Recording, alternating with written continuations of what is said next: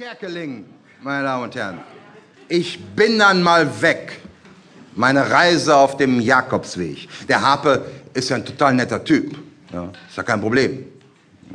Gut, ich kenne ihn jetzt nicht, aber sag mal so, ne, ist ja ein total netter Typ. Aber er hat auch so seine Marotten. Ich bin dann mal weg. Ja. Und selten hat der Titel eines Buches den Zustand seines Autors so treffend auf den Punkt gebracht. Nein, nein, meine Damen und Herren, kein Mensch hat was gegen das Wandern. Ja, nicht mal gegen das Rumlatschen an zwei Skistöcken mitten im Sommer. Mitten, mitten in Köln, Gelsenkirchen, Wanne-Eickel oder sonst wo. In Landschaften mit null Gefälle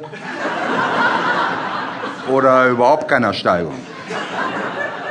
Niemand lacht, alles mittlerweile voll normal. Und sagt man dann zu so einem Mitbürger, der einem mit seinen Dingern auf dem Bürgersteig entgegentackert, ja, nee, ist klar, es soll ja heute auch noch Schnee geben. Dann, dann wird man von diesem Weltgeist milde lächelnd aus dem Weg getackert. Zu, zu, Anfang, zu Anfang hatte ich ja nur gedacht, ich hätte eine Erscheinung. Aber, aber wenn von zehn Leuten plötzlich neun an Stöcken gehen, dann wird man sehr, sehr einsam. Und hält sich ohne diese kranken Krücken automatisch reif für die Klapse. Und dieses Stadium haben wir nun erreicht, meine Damen und Herren. Am Tage seiner Erscheinung marschierte ich bin einmal weg, direkt aus dem Nichts auf Platz eins. Und niemand, niemand wurde eingewiesen. Glück auf, unser Harpe ist also gewandert. Und weil Witschigkeit nun mal keine Grenzen kennt, nicht einfach so durch die Gegend, sondern extrem. Nun hat ja der handelsübliche, dahergelaufene Extremwanderer beim Extremwandern oft äußerst extreme Begegnungen. Da müssen jetzt nicht unbedingt immer nur welche der dritten Art sein. Die gibt's auch mit der eigenen Art, zum Beispiel mit einem Yeti oder mit einem Yogi.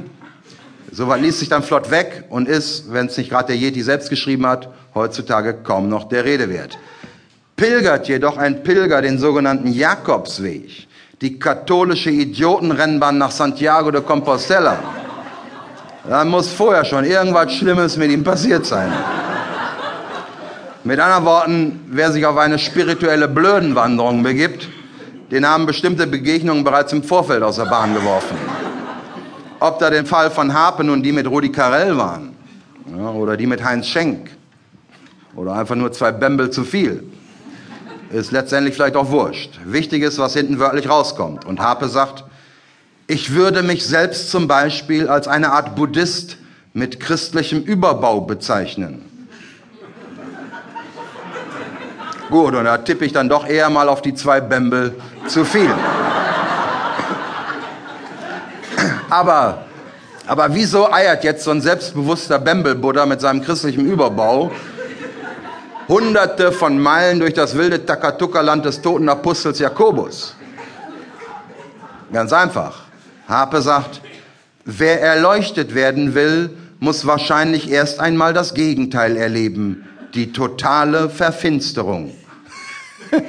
ja, die totale Verfinsterung. Na, da freut sich aber der spanische Touristenverband über diese tolle Gegenbeschreibung. Egal, über, über lange, lange, weite Strecken seiner unwahrscheinlichen Geschichte, vor allem am Anfang, am Ende und im Mittelteil,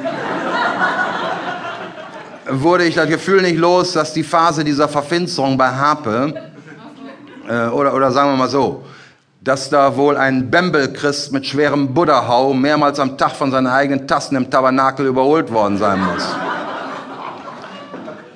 Die Efi zum Beispiel, eine in uralten tibetanischen Lebertran geplumpste Wandermaus aus dem Erzesoterischen, eine quasi mehrtägige Begleiterscheinung von Harpe, konnte, wie Harpe sagt, nicht nur Karten legen, sondern auch Stimmen hören.